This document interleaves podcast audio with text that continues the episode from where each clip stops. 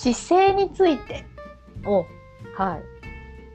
姿勢姿大事だっ勢ておはい。話ししてますよね。はいしてますよね。はい。はい。ピアノでやっぱり姿勢っていろいろ何か違ってくるんですね。もう基本中の基本ですね。なんかこう姿勢がぐらついてるとうん、音もぐらつくんですよね、だから音を聞いてると体の軸が整ってるか整ってないかっていうのがすごうくすぐわかるので、そう。うん、音を聞いているだけでわかる。わかります。弾いてる姿を見てなくてもわかるってことわかりまますおおすごい。なのであの面白いのが今、うんコロナなのでオンラインレッスンするじゃないですか。ってなると全身映せないんですけどうんそのスマホから聞こえてくる音でいや今足がきちっとかかとついてないよねとかお尻がこうきちっとついてなくてグラグラしながら弾いてないとか重心が下にデンって下がってないとか言うんですよ。で、うん子供たちも自分の姿が見えてないと思ってるから 私がそういうこと言うと「へえ!」みたいな感じで「へでーそうでしょ?」って言ったら「うんそうかも」って言うんですよね。っていうぐらいに音にすごい現れるのでいやーなかなか面白いですよ。いやいやそれはね陽子先生の特殊能力じゃないですか？いやでも先生たち多分わかると思うんですよ。うんうん、それぐらいに。指指のねタッチとか、そういうことで音に影響が出るっていうのは、まあ、普通に考えてわかるんですけど、うんうん。そのかかとがついてないとか、うん。お尻お尻がとかうん。が音に乗るっていうのはちょっうとん。イメージしたことがなかったですね。あーでもそうなんです。実を言うと。ってなんかこう自分の体の頭からお尻の肛門までの、うん。なんか背骨がずっと一本通ってるじゃないですか。うんうん。ここが意識できてるかできてないかっていうのも音聞いたらわかるんですよね。うーん。音。音です。なんか散っちゃうんですあっちこっちに。でこうさまよっちゃうんですよねエネルギーが。へー面白いんです面白い。面白いんですよだから。いやなんかすごく深くなんて言うんだろう。不思議なテーマな方向に行きそうですね。音とエネルギーの話になっていましたね今ね、うんうん。うん、でもなんかすごくその姿勢っていうかその芯みたいなものが、うん。あのエネルギーになるっていうのはなんとなくわかるというか、まあ、そういう、んなんかこう武道とかでもよく言ったりするじゃないですか。うんうん。力でやるんじゃなくってみたいなのとか、まあ、やったことないですけど、そういう話をしてる先生を聞いたことがあったりして、うんうんうん。あとなんかこう私あのお習字とかもちょっとやってたんですけどうん。お習字とかもやっぱり姿勢すごく言われるじゃないですか。うん。うん。ねやっぱり姿勢が崩れると字のこのなんだ力の入りぐらい具合っていうのが多分分かりやすいからそういう表現で伝えてると思うんですけど、うん。その言ってるエネルギーみたいなものうん。っていうのも同じ力とエネルギーってなんかこう分かりやすさで言うと目に見えてるのが力っぽいんですけどそのエネルギーってこう見えてない方うんうん。のもの、でもお習字ってあれってもう目に見えるエネルギーですよね。だってこう入れてシュッていくじゃないですか。ま、っすぐに行く時って体が整ってないとうんシュッていけないんですよね。なんかこうん。う筆の方に手の方に体重が乗ってるとグググググっていくじゃないですか。で体の重心がぶれてるとまっすぐシュッて滑らかにいかなくてなんかぐにゃぐにゃぐにゃってなっちゃうじゃないですか、もうそれこそ目に見える形なのでお習字とピアノも一緒だしでさっき武学のお話されたんですけど私なんか武武学の先武生学。はい行きました講習会。であのー、何だったかな。なんとかリー先生。名前忘れちゃったんですけどなんかものすごいレ中レノンリー。レノンリー先生だ。何系の部学ですかそれ？何なんだろう、太極拳とかそういうやつかな？合気道とかですか？うんなんかそれに近いと思うんですけれどなんか部学オンラインっていうのをその先生がされてあってでなんかそのそのセミナーに参加する前になんか先生がこんなことを教えますよみたいなのを配信してくださってたんですけどそれを見た時にはこれって結局ピアノと一緒じゃんと思ってその先生のその動画のレッスンをちょっとな受けたんですよね。で実際に先生に会いに行きたくなって行ったんですよ。で会っていろいろお話ししてたら。うんうん、ただやっぱり一緒で。でなんか自己紹介の時に「いや先生、私ピアノ教えてるんですけど武学と全く一緒です」っていう話をしたら先生が「へえ」っておっしゃっていて、なんか求めてるところ、うん。うん、革新が全く一緒だったんですよね。で空間とか、なんていうんですか気の使い方とか、うん、なん。か全く一緒だったので。うん。うん。なん。か一人でこうキャッキャキャッキャ言ってましたけどわかりますなん。かこうマッチした時のねこう高揚感ってありますよねありますあります、うん、なん。かでもその見えてるところ書道のその見えてるところに、うん、このかけたる瞬間は見えてるん。だけどその筆が離れて次のところに行くまでの、うん。高校の部分って意外と描けないところで。それピアノも一緒なんですよね。こう弾いた後次に行く時のこの空間ってないんじゃなくて、うん、そこも操作してるんです、うん、だからバレエとも一緒で、うん、こうやった後次パッそうそう。この形からこの形に行くわけじゃなくて ここの間も全てが踊ってるんだよっていうのと一緒ね。そうでそれを感じてその木を感じてるかどうかによって次に入る時の音がどっちに向かうのかとかが決まるので、うん、お習字も全て一緒で、うん、多分絵も一緒なんですよね。うんうんうんすごい面白い。面白いですよね、うん、でもその、見えてない部分を描く力って本当に小さい時にすごく養っていかなきゃいけない部分なんですよね。うん、うん、えそう思われる理由は何ですか？あのー、見えなくなっちゃうから。あっという間に。見えなくなるんですか？見えなくなるというよりもなんだろうな見える力を伸ばしていけないっていうんですかね。あの使わないとどんどん消えていくっていう,、うんうんうんうん、あれですか？そうそう。どんどんあのもこ子供この生まれてきた時にまだまっさらなんですけどそこからこの脳神経がいっぱいつながっていっていろんな感覚が高まっていくんですけど、うん、もう使ってない部分ってもう3歳ぐらいからどんどんどんどん使わない。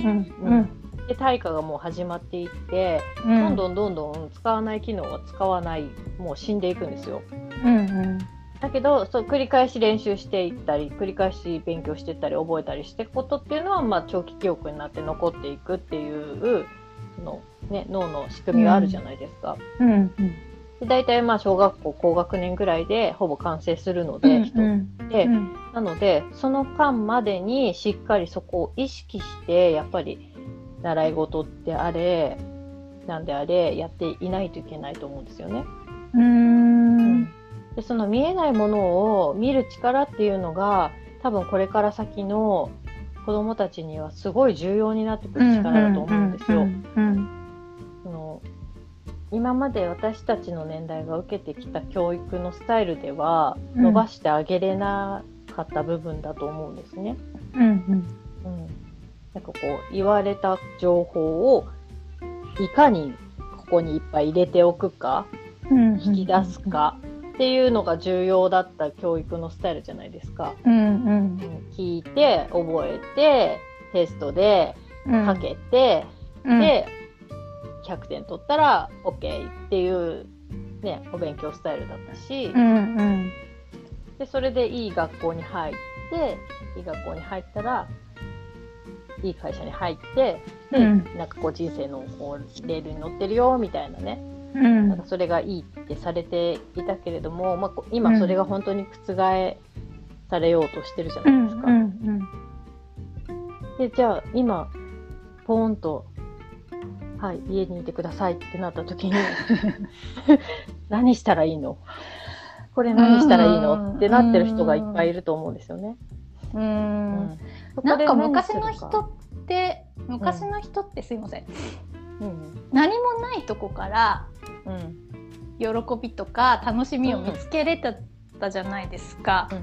今ってなんかこう与えられないと与えられたもので何とかするみたいな感じになっちゃってるから、そうじゃなくてなんか本当に、ね、昨日も家事の話してたじゃないですか、うんうん、あれでもなんか日々のその家事の中で、あこうしたらもっとなんかスムーズにいくかもとかあこんな盛り付け方したら美味しそうに見えるねとか、なんかそういうちっちゃななんかこう楽しみを見つけていく力がある人が人生をより楽しめる。うん、うん、楽しめる豊かにできるって思いますよね。ですよね。うん、なんかこうなった時にじゃあどうしようって思ってこうしてみようとかひらめいたとかっていうのがある人の方が多分楽しめるよね。うん、自粛がこうね解除されるまで座って待ってますみたいなよりはね。うん、絶対いいから。でその力を伸ばすためにはやっぱりちっちゃいうちに、ちっちゃいうちにそうそうそう。あのー、例えばじゃあ絵本読むのが何でいいのかなとかってあんまり解説されたことないと思うんですけど、うんうんうん、なんか普通にまあお話人の気持ちが分かるようになりましょうとか。そう道徳的な視点だったりとか、うんうんうん、あとはいろんなこう好き嫌い良くないよとかそういう、うん、こうちょっとした教育的要素を伝えたりとか、うん、そういう意味合いもあると思うんですけど、うん、あの動画とかねアニメーションとかで全てがもう見えてる状態のものばかりを見ていると、うん、イメージする力がなくなってくるんですよ。で絵本って止まってるじゃないですか。だけどストーリーは続いてるじゃないですか。ね、女の子がこうしてるのに女の子はドアの中に入りましたとかって書いてあったら、うん、絵はこうなってるけどこの子がこうやってドア開けて入ったんだなっていうのとかを頭の中で描くわけですよね。うん、なんかそれを聞いて今ふと思ったんですけど、うん、子供ってまだ文字が読めなかったらお母さんが読むじゃないですか。お母さん声に出してその絵を見ながら文字見ながら声に出す時に自分の過去のこれまでの体験で例えば女の子がと「開けました」っていうのは自分が今まで体験したこの「開けました」っていうのを描思い描きながらイメージしながら絶対喋るのでそれってお母さんの言葉として出た時にそのイメージも乗っかってるはずじゃないですか。そこにすごい意味があるような気がしました。なるほどね。うん、なんかもう深い世界、深い世界というか、うん、芸術家の意見だなってすごい思う。あ、そうですか。うん。うんそうね、そういうのもあるね。確かにお母さんのその、それも乗っかるっていうのはね。うんうん、でまたお母さんとその子供って一体になってる時期だから、うんうん、すごくそういうのを一緒に味わうっていうのが重要だなっていうのは本当に思うよね。なんかその描くっていうのを日常的にやっている子っていうのは自分の頭の中でいろんなことをイメージしていろんなことを考えていくっていう力が伸びていくから、うん、その思考する力も一緒に伸びていくんだよね。で単純にその言葉をたくさん知ってるとかっていうだけじゃなくて、うん、だからこうなったのかとかそのね、因果関係について自分の中ですごく考えたりとか、うんうん、この先どうなるんだろうっていう未来をこうイメージしていくとか、うんうん、そういう力がどんどん伸びていくから新しい仕事も見つけられたりとか、うんうん、人が困ってる時にその先どうしてあげたらいいんだろうって人を助ける力が伸びていったりとか多分本当にいろんな力が伸ばしていけるからそのイメージする力っていうのを、うんできるだけ伸ばしてあげたいよね。そのためにやっぱりその動画ばっかり見せるとかは避けた方がいいと思うし、うん、うん、情報を与えすぎるとあまりよろしくないってことですかね。なんかこう全て揃ってしまうとそれで満足しちゃって人ってなんか不足分があったら自分で補おうとするじゃないですか、そこがすごい大事なのかなって今のお話伺ってて思いました、うん。うん、足りない。例えば絵本だったら映像が足りないからそこを自分のイマジネーションっていう力を使って想像する、うん、なんかそこが楽しい、決められてないから自由度があるじゃないですか、だからそういう自由度を発揮する場所っていうのが絶対必要で、うん、ピアノも結局は音しかないからあと映像とかは匂いとか光具合とかっていうのも自分の自由じゃないですか。だからそこは自分で勝手にこう設定してそれに合う音を奏でる。っていうことができるので、そこの自由さが楽しいんですよ。今気づきましたし。うん、なるほどね。うん、うん、うん、うん。なんかその五感を使ってイメージをまた幅広く広げるっていうすごい感性的にも良くなりそうですよね。うん、うん、全部つながってるしね人って。つ、な、がってますよね。うんうん、でそれをその伸ばすポイントとしてただ絵本読んでてだけだと、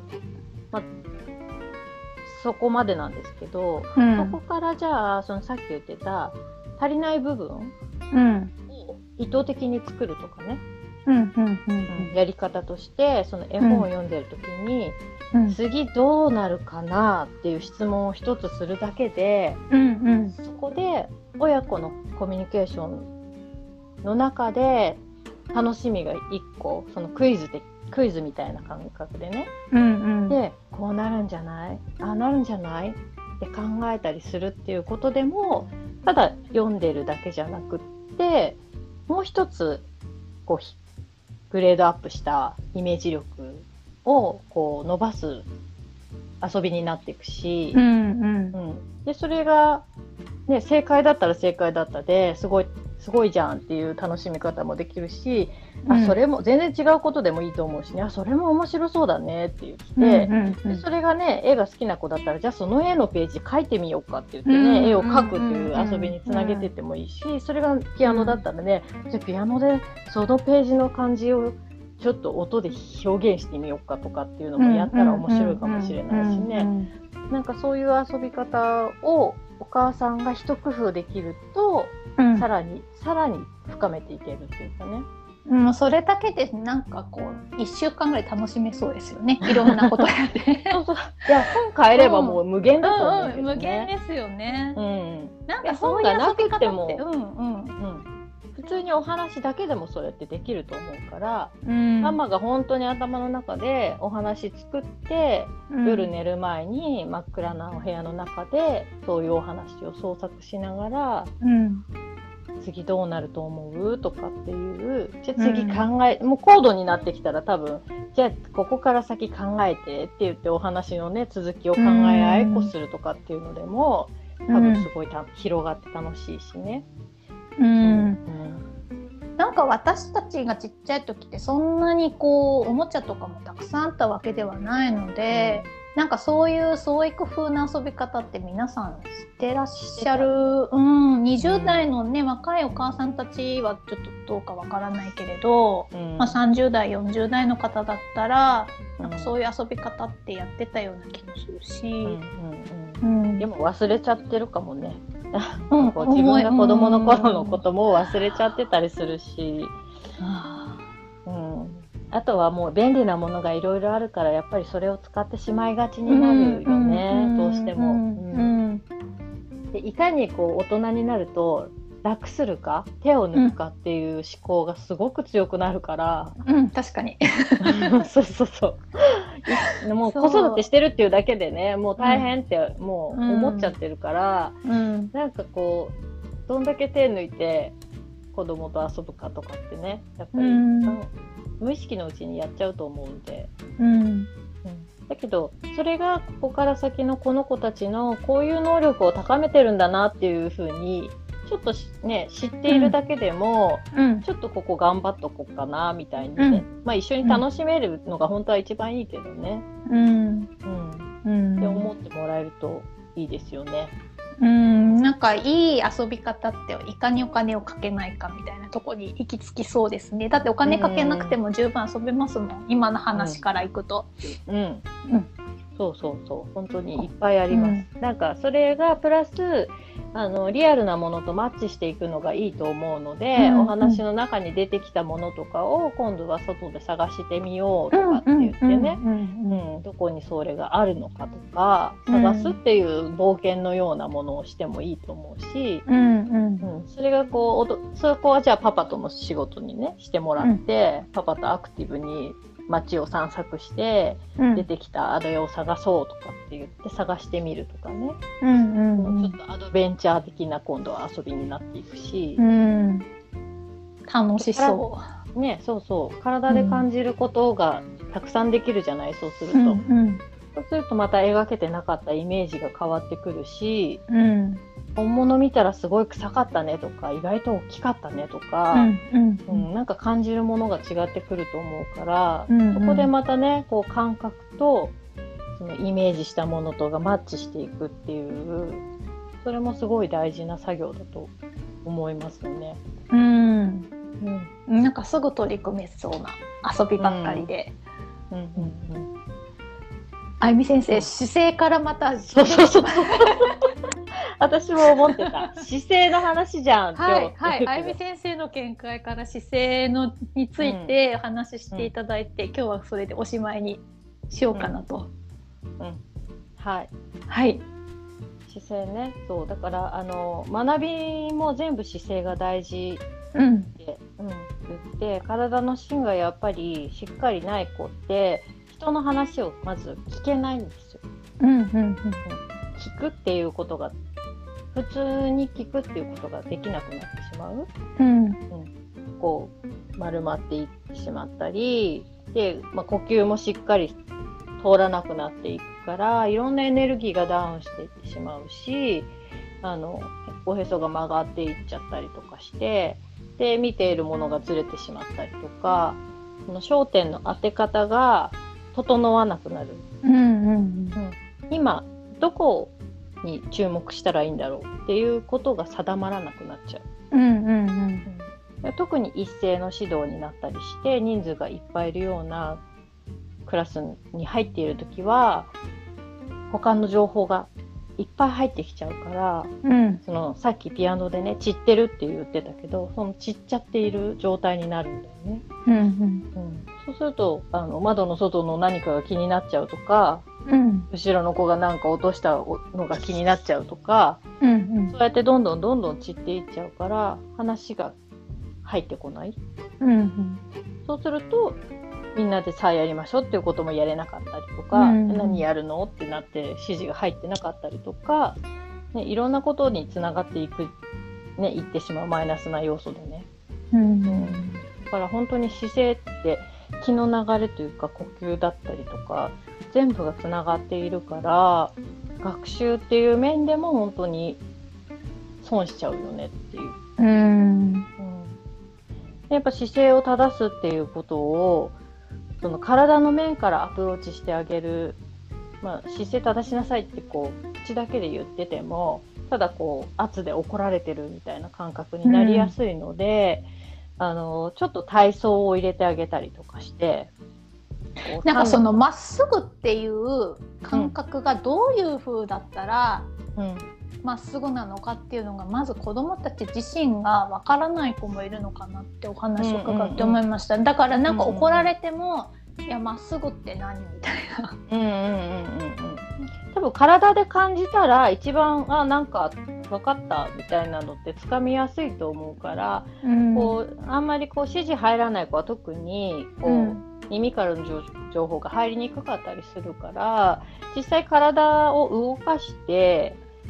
あの丹田に力が入るような遊び、うん、遊びでいいと思うんだけど、うんうん、そういうのをちょっとワンクッション入れてあげるだけでこうクッて急に伸びたりするよね。うん、うん、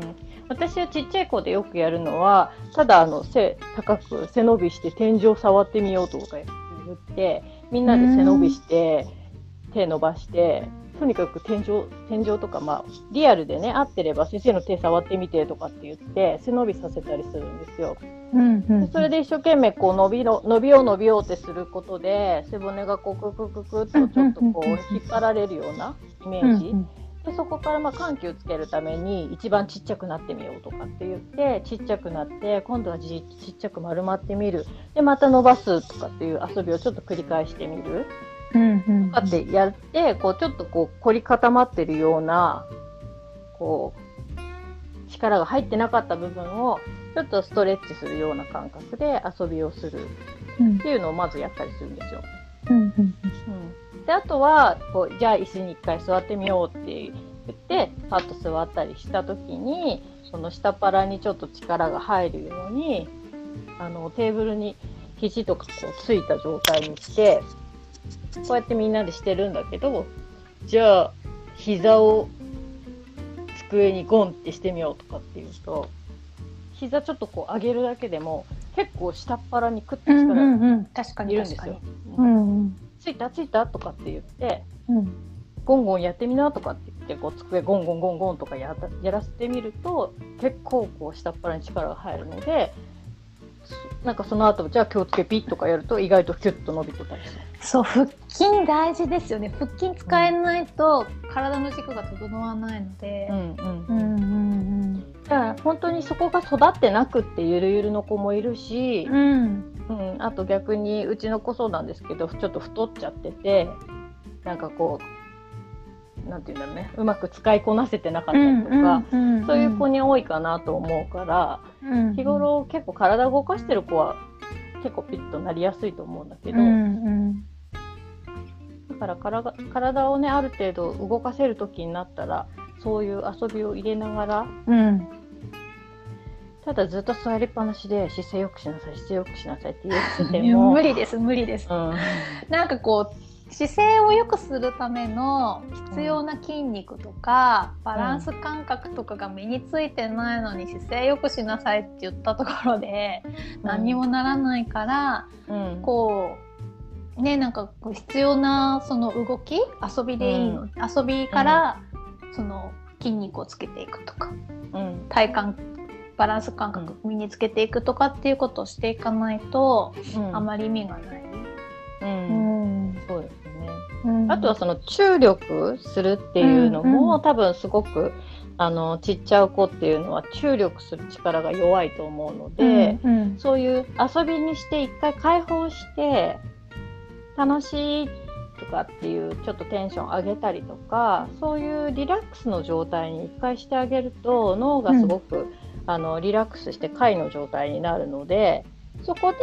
こう緩急をつけてじゃあここピシッっていう。なるほど、うん、なるほどですね。どっちも必要だから、うん、うんうんうん回にしないと多分キュッと来ないと思うんですよね。うん、うん、うん、それ音楽も一緒です。解放させたら閉める、うん、緩めて閉める、これの繰り返しなので、でそれで人って心地よくなるし刺激もあるしで満足するんですよね。緩みっぱなし閉めっぱなしっていうのはありえないので。であと自分で自意識がない子には今のすごくいいよとか今のが、あの自分でこうなってるのなんか分かったかなとかって一言あのできてるなっていう時に教えてあげるとあ今の感じがそういう感じなんだなっていうのはちゃんとつかめていくとは思うからそのなんか、ね、それもある程度自意識がもうできる年齢だったら伝えてあげるといいといいですよね。うんうん、だいたい何歳ぐらいからそういう感覚ってあって思うんですかね？まあ、年齢だけではないんだけれども早い子は2歳半ぐらいでもうん、うん、あの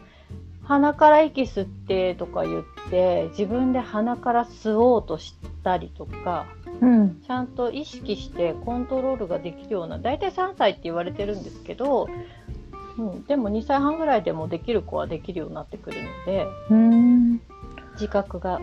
うん。思ってたより早いです私。もうちょっと大きくならないとダメなのかなと思ってました。大きい子、うん、ゆっくりな子はずっとできない子はできない。そうですね、うんうん、確かに。そうそうそうそう。うん、いいんですそれでっていう感じですよね、待つしかないので。うん。うん。でも意識的にそれをやっぱり大人が知っていて、うん。そういう働きかけをつつどつどしていれば、うん。どんどん早くつかめるようにはなるのは絶対だから、ううん。やっぱり先生が知ってるお母さんたちが知ってる、でそういう引っ張っていくやり方をしてあげられれば、うん。うん、どんどん早くなっていくはず。うんうん。なんかもっといろいろ知りたいですね。うんうん、また次回もはい。そういう話をいっぱい聞かせてください。うん、はい